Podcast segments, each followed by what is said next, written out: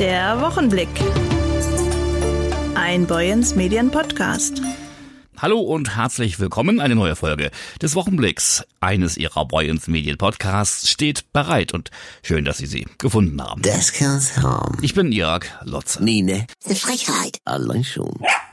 Aus. Was gibt's Neues? Er ist der Erfinder und Macher so bekannter Radio-Comedy-Serien wie etwa Frühstück bei Stefanie oder Wir sind die Fräses. Andreas Altenburg ist NDR-Redakteur, Radiomoderator und auch Buchautor. Mit seinem ersten Roman über eine Hausgemeinschaft in Barmbek Süd vor gut einem Jahr hat er es aus dem Stand auf die Spiegel-Bestsellerliste geschafft. Jetzt legt Andreas Altenburg mit einer Fortsetzung nach. Erneut steht Ralf Prange im Mittelpunkt des Werks, der dienstälteste Mieter im Haus, der außerdem als Paketannehmer fungiert, wenn die Boten niemanden antreffen oder schlicht keine Lust haben, in die oberen Stockwerke zu steigen. Prange hat schnell keinen Bock mehr, wenn ihn etwas nervt, tauscht sich hin und wieder lästerlich über seine Mitbewohner aus und das teils in deutlicher Form. Wie bei seinem Erstlingswerk diente dem in Meldorf aufgewachsenen und in Hamburg lebenden Radiomann die eigene Hamburger Hausgemeinschaft in vielerlei Hinsicht als Vorlage, wie er uns verriet. Ist wie bei allen meinen Sachen. Ich bin 24-7 auf Empfang, schnappe Alltagssituationen auf, die mir äh, passieren und schreibe sie dann irgendwann nieder und versuche halt irgendwie das Ganze nochmal in einen witzigen Zusammenhang zu bringen, der dann auch durch die Figur, die sich damit beschäftigt, in dem Fall ja Herr Prange, nochmal eine eigene Komik hat. Was weiß ich, bei uns in der Nachbarschaft ist so ein Getränkeshop, der auch äh, eine kleine Postfiliale ist. Das ist so ein Spielort auch in meinem neuen Buch, weil ich selber weiß, wie das ist, sich zweimal in eine Schlange anstellen zu müssen. Einmal für eine Mezzomix und einmal um Paket abzuholen zum Beispiel. Und wie haben die Treppenhaus-Nachbarn das erste Buch aufgenommen? Waren sie vielleicht sauer? Meine Nachbarn äh, haben das Buch durchaus positiv aufgenommen, haben ja auch viele Sachen wiedererkannt, die ihr eigenes Alltagsleben äh, widerspiegeln. Ich habe die einzelnen Kapitel natürlich auch über real existierende Nachbarn geschrieben, habe sie aber quasi so umschrieben, dass es nicht hundertprozentig zuzuordnen ist, wer in der Nachbarschaft damit eigentlich gemeint ist. Das ist bei uns tatsächlich dann auch immer mal wieder so ein lustiges Ratespiel gewesen, wenn wir alle mal zusammenkommen. Das, äh, was die Figur XY im Prangebuch da gemacht hat, das war doch bestimmt Herr Z aus dem Erdgeschoss oder so. Also es wurde sehr, sehr positiv aufgenommen und niemand ist mir böse. Mit seinem Erstlingsbuch über Herrn Prange landete Andreas Altenburg einen Erfolg. Wie viele Exemplare sind denn über den Ladentisch gegangen? Mehrere zehntausend Male, würde ich sagen. Das ist vielleicht ein ganz guter. Also sind nicht nur zehntausend, aber es sind auch keine hunderttausend, irgendwo so dazwischen. An die 50.000. Irgendwie so würde ich sagen. Ja, klingt dann aber auch wieder piefig, ne? Naja, für Bestseller reicht's. Die Fortsetzung Man darf ja wohl noch fragen knüpft natürlich an das erste Buch an. Weiterhin blickt der Autor humorvoll auf handfeste Themen, wie etwa Vermieterwechsel, durch Wohnungsverkauf, Gentrifizierung oder Mobbing. Und auch ein kleines Krimi-Element ist mit dabei, sagt er. Wie entsteht denn so ein Buch überhaupt? Wie lange schreibt man dran? Also, ich schreibe immer sehr, sehr preußisch, zuverlässig, genau einen halben Tag am Wochenende. So fünf, sechs Stunden. Die ganze Woche sammle ich mir meine Gedanken, um sie dann am Wochenende niederzuschreiben. Sehr diszipliniert. Dabei mache ich die Küche sauber, wenn ich mal eine kleine Denkpause brauche. Ich bin nicht immer angezogen dabei, manchmal auch tatsächlich vielleicht, naja, in der Schlafanzughose vielleicht.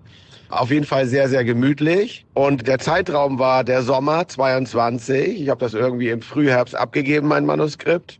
Dann wird das ja nochmal redigiert und da gibt's noch mal ein paar Änderungen von mir und dann braucht der Verlag ja auch ein bisschen Vorlauf für den Druck. Gleichzeitig spreche ich dann noch die Hörbuchfassung ein und so weiter, dass es jetzt eben veröffentlicht wird. Wie schnell fällt dann nach dem Erfolg des ersten Buches die Entscheidung, das müssen wir unbedingt fortsetzen? In dem Fall ist es so, man bringt das Erstlingswerk raus, danach stellt man fest, ja, das funktioniert, lass uns ein zweites Buch machen und dann denkt man da schon mal nach, worum könnte es da eigentlich gehen.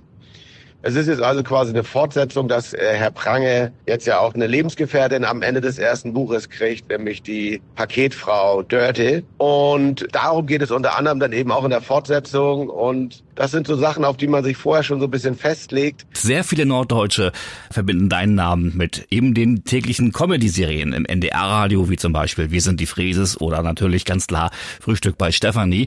Und nicht wenigen brennt diese Frage unter den Nägeln. Wann gibt's dann endlich eine neue tägliche Comedy aus der Feder des Kreativtalents Andreas Altenburg? Also nach den Fräses habe ich mir erstmal Zeit genommen, mich im Kopf ein bisschen neu zu sortieren. Schon mal neue Formate angedacht, jetzt gar nicht immer nur auf der Jagd nach einer äh, Daily Comedy. Ich habe ja auch einen Podcast gemacht, das Geständnis, sind ja auch sieben Folgen, eine Stunde. Das alles sich auszudenken und zu produzieren und so weiter, das dauert eben auch seine Zeit. Dann habe ich so eine wöchentliche Rubrik, da bin ich gerade dran und mache mir natürlich auch Gedanken über eine mögliche tägliche Comedy, wo man natürlich jetzt aber sich auch ein bisschen Zeit lassen muss, weil man dann ja wieder neue Stimmen etablieren muss und neue Charaktere und wieder auch auf ein Feld von Alltagsthemen zurückgreifen muss, die man ja größtenteils zu 95 Prozent schon alle mal abgegrast hat bei Frühstück bei Stefanie und den Fräses muss man eben mal genau schauen, was noch übrig ist. Und wenn man eben ein Thema, das man schon mal gemacht hat, nochmal macht, dann muss man eben gucken, dass man es vielleicht aus einer interessanten neuen Perspektive schildern kann. Und äh, diese neue Perspektive steckt dann eben auch in einem neuen Format. Und da habe ich schon so ein paar lose Gedanken, also ein bisschen mehr als ein paar lose Gedanken. Ich habe schon ein Format, das ich mir vorstellen könnte.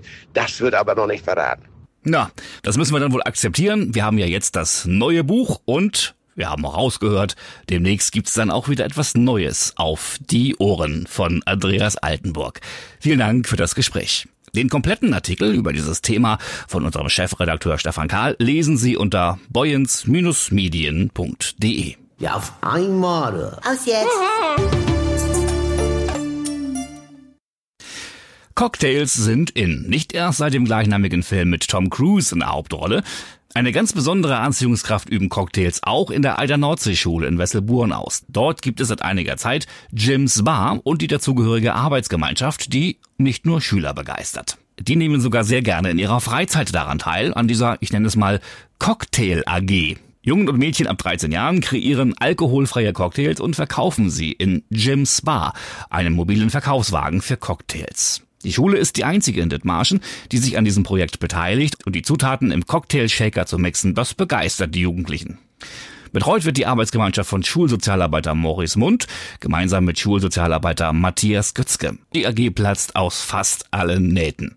Und, Sie haben es rausgehört, es geht hier immer um alkoholfreies. So Matthias Matze Götzke. Genau, wir kümmern uns um die alkoholfreie Alternative an Getränken, an Cocktails ja insbesondere. Wir sind sowieso komplett alkoholfrei. Jim's Bar steht ja auch für Jugendschutz im Mittelpunkt. Wir sind ein schulisches Projekt, wo wir ähm, an der Eide Nordseeschule im Wesselburen die Jugendlichen ausbilden zu Barkeepern mit einem Barkeeper aus der Barkeeper Union und zum Thema Sucht und Alkoholprävention mit denen arbeiten. Und dann fahren wir halt zu Veranstaltungen, zu Festen, um darauf aufmerksam zu machen, dass man auch ohne Alkohol Spaß haben kann. Welche Cocktailsorten sind denn die beliebtesten? Also sowohl bei den Schülern, den Mixern, als auch dann bei den Kunden. Zwei Cocktails und das sind so unsere beiden Standard-Cocktails. Eines ist der Sundowner, das ist so unsere eigene Entwicklung, die wir mit den Jugendlichen zusammen entwickelt haben, entworfen haben. Das ist halt so ein, ein säuerlicher Cocktail mit Ginger Ale, mit Orangensaft, mit Blue Curacao wollte ich gerade sagen, das ist nicht ganz richtig. Das wäre wieder Alkohol. nee, das gibt's auch als alkoholfreie auch? Variante, die Mhm. haben wir auch. Mhm. Ähm, Ich meinte, Grenadine ist da mit drinne, Ananassaft, Orangensaft und ein bisschen Cranberry-Saft und dann wird das Ganze mit Ginger Ale so ein bisschen aufgefüllt. Klingt lecker, aber würdigt der durstige Kunde an eurer Bar das überhaupt? Es wird ganz viel nachgefragt. Also die meisten Leute, die bei uns kommen, die fragen wirklich nach, welche Cocktails habt ihr und welche könnt ihr empfehlen. Und dadurch, dass wir das Planschbecken, das ist unser anderer Cocktail, den wir haben, das ist so der Swimmingpool nur in der alkoholfreien Variante. Da kann man sagen, das ist eine, ein sehr süßer Cocktail und dann haben wir halt mit den Sundowner so eine säuerlich süßere Variante. Und da gucken wir eigentlich, dass wir da so beratend so ein bisschen auch tätig sind. Wir haben schon gehört, das Interesse ist groß an dieser AG mitzuwirken. Da gibt's dann also keine Nachwuchsprobleme bei euch. Matze Götzke. Wir haben ja nur Schüler. Das ist ja das Schöne. Das heißt, wir bilden in der siebten Klasse die Schüler, Schülerinnen aus. Und dann haben wir sie halt bis zur zehnten Klasse, bis sie unsere Schule verlassen. Und darüber hinaus auch immer noch wieder. Es ist auch ganz schön. Wir haben auch einige, die sind jetzt schon seit zwei Jahren aus der Schule raus und die machen trotzdem noch am Projekt mit. Und das ist so das Tolle. Und in Schule kann man sich ja gut vorstellen, das ist immer ganz nett, wenn man dann sowas anderes mal machen darf. Und wenn man sich halt zum Barkeeper ausbilden lassen kann, hat man auch so ein paar Vorteile. Das ist ja auch. Woher kam denn die Ursprungsidee, an einer Schule Cocktails zu kredenzen? Äh, Jim's Bar ist ein landesweites Projekt. Normal ist es aber tatsächlich so, dass es von äh, externen Trägern gemacht wird. Ich habe das Projekt in St. Peter-Ording damals weitergeführt von einem Kollegen damals und fand die Idee einfach auch so super toll. Und als ich nach Fesselburgen gewechselt bin, habe ich auch nur auf die Chance gewartet, dass ich einen Kollegen bekomme, der da auch Bock hat, das Ganze mitzugestalten. Und dann war es 2000 2018 oder 2019, bin ich mir gerade unsicher. Da war es dann endlich soweit und da haben wir das Ganze dann auch in Wesselboden ins Leben gerufen. Wenn ich jetzt, was der Fall ist übrigens, äh, Lust habe auf einen eurer alkoholfreien Cocktails, wo finde ich euch denn? Man kann sich über die Homepage von der Eider Nordsee-Schule oder wenn man Jims Bar Wesselburen eingibt, dann findet man uns sofort mit Kontaktadressen, mit Telefonnummer, mit E-Mail-Adresse, wo man uns kontaktieren kann. Vielen Dank, Matthias Götzke. Na dann, viel Spaß, viel Erfolg weiterhin und, was sagt man denn? Prost. Ja, alles Prost. Danke dir. Tschüss.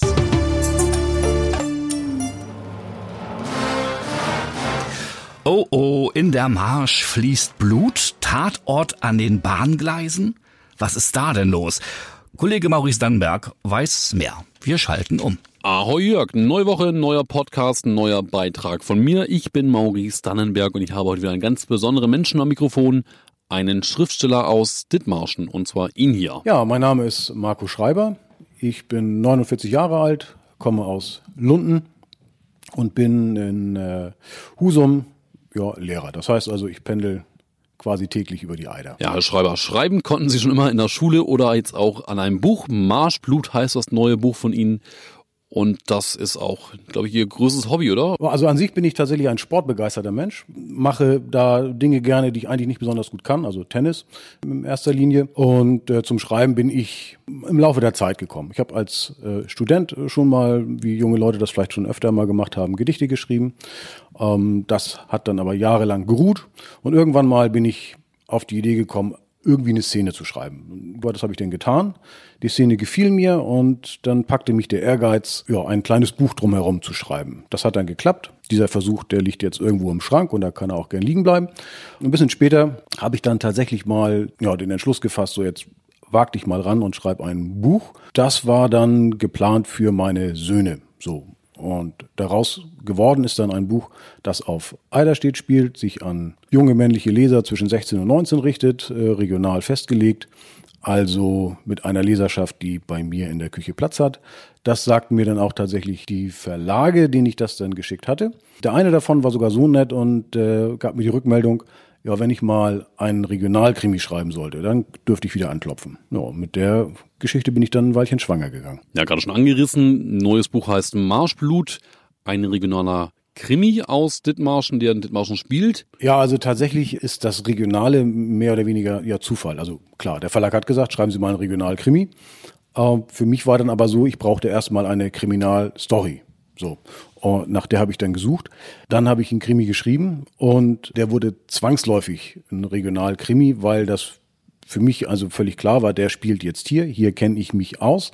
Hier sind die, naja, die Charaktere dann auch, so wie ich finde, glaubwürdig. Ganz einfach, ähm, naja, weil ich aus Erfahrungen ja, das Ganze schreiben kann. Na, kann man schon ein bisschen was verraten? Worum geht's in dem Krimi? Kann man ein bisschen was erzählen? Ganz grob. Also es geht darum, dass ein Mordfall an einem Finanzbeamten aufgelöst werden muss.